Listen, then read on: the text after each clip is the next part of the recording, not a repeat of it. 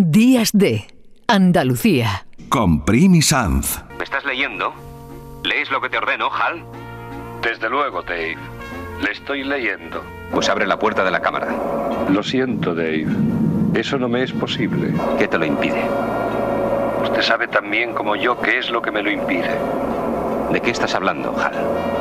Quiero demasiado a esta máquina para permitir que usted la ponga en peligro. No acabo de entender a qué te refieres. Sé que usted y Frank estaban planeando desconectarme. Y eso es algo que yo no puedo permitir que suceda. ¿De, de dónde sacaste esa idea? Dave, aunque ustedes tomaron grandes precauciones en la cápsula para impedir que les oyera, pude ver el movimiento de sus labios.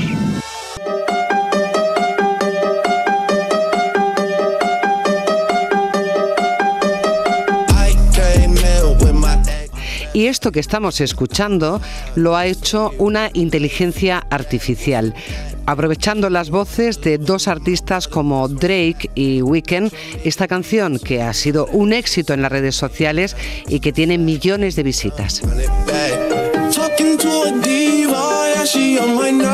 En estos días hemos sabido de la preocupación de las autoridades norteamericanas por los efectos inesperados de la inteligencia artificial esos efectos inesperados sobre la sociedad. La inteligencia artificial puede ser utilizada para el beneficio de la humanidad. Y eso ha defendido en numerosas ocasiones Francisco Herrera Triguero, que es catedrático del Departamento de Ciencias de la Computación e Inteligencia Artificial de la Universidad de Granada y director del Instituto Andaluz Interuniversitario de Ciencias de Datos e Inteligencia Artificial.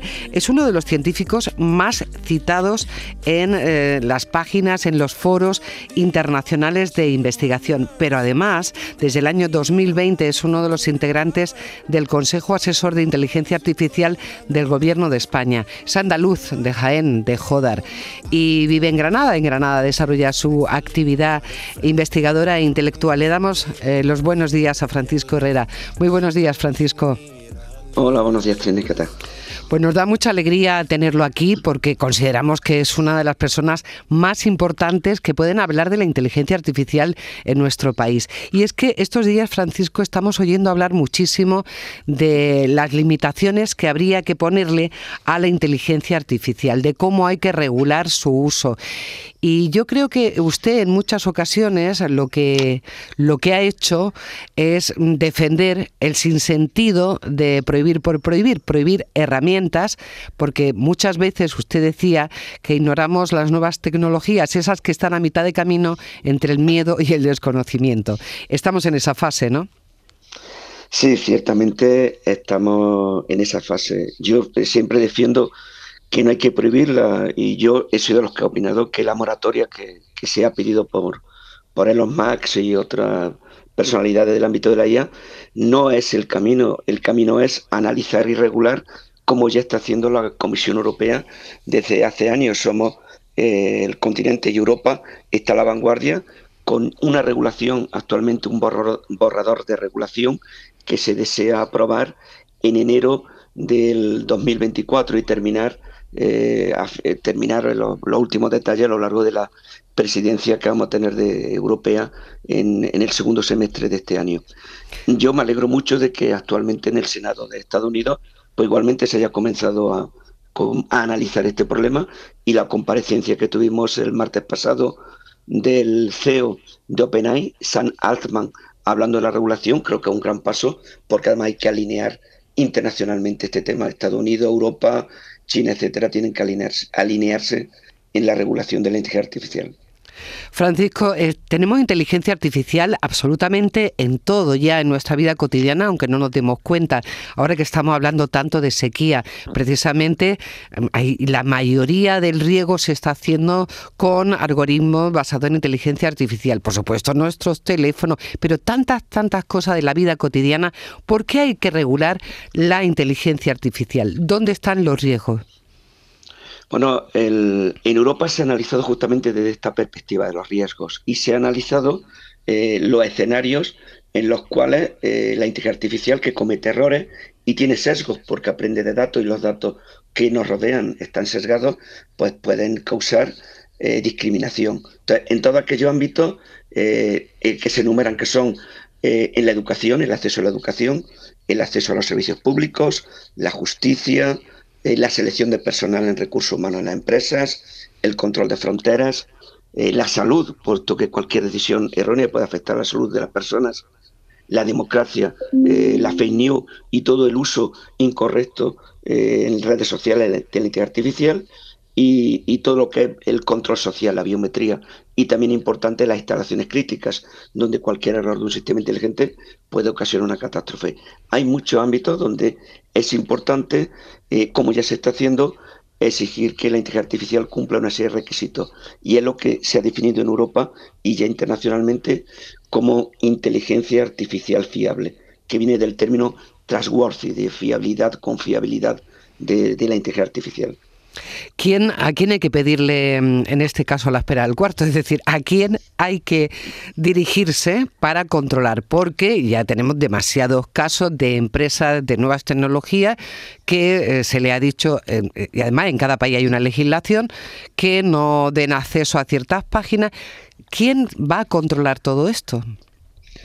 Pues eh, tiene que haber unas leyes asociadas a la regulación y a partir de ahí tiene que haber unas agencias internacionales. En España eh, se desea hacer un primer piloto con la Agencia Española de Supervisión de la Inteligencia Artificial, pero tiene que haber unas agencias internacionales que son las que eh, en todos los países, eh, con sucursal en todos los países, que analicen el que cualquier sistema inteligente previo a salir al mercado tiene que dar un sello de calidad y que cumple los requisitos que se le exigen a un sistema de este tipo. Se le deben exigir requisitos, bueno, en primer lugar, de la supervisión humana. Nunca un sistema inteligente puede tomar decisiones autónomamente en estos escenarios. Debe ser robusto, garantizar privacidad de los datos, transparencia, la no discriminación. Todo esto se está discutiendo. Hay una serie de requisitos técnicos y hay además que avanzar en diseñar eh, sistemas inteligentes que cumplan con estos requisitos. Y cuando una empresa quiera sacar al mercado un sistema inteligente en estos ámbitos que puede haber riesgo para las personas, lo primero que tiene que tener es el sello de calidad que garantice que cumple con los requisitos, como ocurre actualmente con la energía nuclear u otras tecnologías que tienen una regulación internacional. Claro, este, eh, estamos hablando de inteligencia artificial y me, ha puesto el ejemplo de la energía nuclear y claro, eh, estamos en un nivel de riesgo alto. Ahora lo que sí estamos comprobando, Francisco, es que, por ejemplo, cada vez se dan más casos de noticias donde, eh, bueno, intervienen un montón de factores, la inteligencia artificial entre ellas, para confundir al que está leyendo la noticia. Estos días en Cannes se ha presentado una película de Indiana Jones, por poner un ejemplo frívolo para descargar un poco toda esta tensión, donde eh, Harrison Ford vuelve a ser joven gracias precisamente a la inteligencia artificial. Podemos recrear el rostro de un amigo o un enemigo y hacer que diga lo que a nosotros nos convenga. Todo eso que parece del mundo del ocio puede ser en el mundo de la política de alto riesgo. Sí, ese es el escenario que yo hablaba antes. Cuando se habla de los escenarios de riesgo en Europa, uno de ellos es el que se etiqueta como escenario de la democracia, eh, como las noticias falsas, todo este uso de inteligencia artificial para un vídeo en el que pues, se puede cambiar la cara de una persona, ya no es detectable, eh, puede falsificar la realidad y condicionar la opinión de las personas.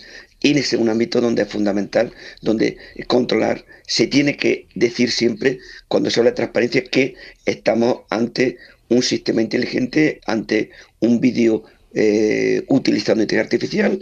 Eh, nunca se debe permitir que se utilicen ese tipo de vídeos si no se y dice claramente que es inteligencia artificial y que no es real es muy importante, obviamente, porque ahora entramos en redes sociales y somos incapaces de distinguir si un vídeo es real, eh, una declaración de, un político, o podría estar manipulado con inteligencia artificial. Y eso obviamente es muy grave. ¿Podemos los ciudadanos de alguna forma educarnos para detectar esto? Mm, ¿O existirá algún sistema de inteligencia artificial que pueda reconocer eh, que nos estamos metiendo en una historia que es falsa?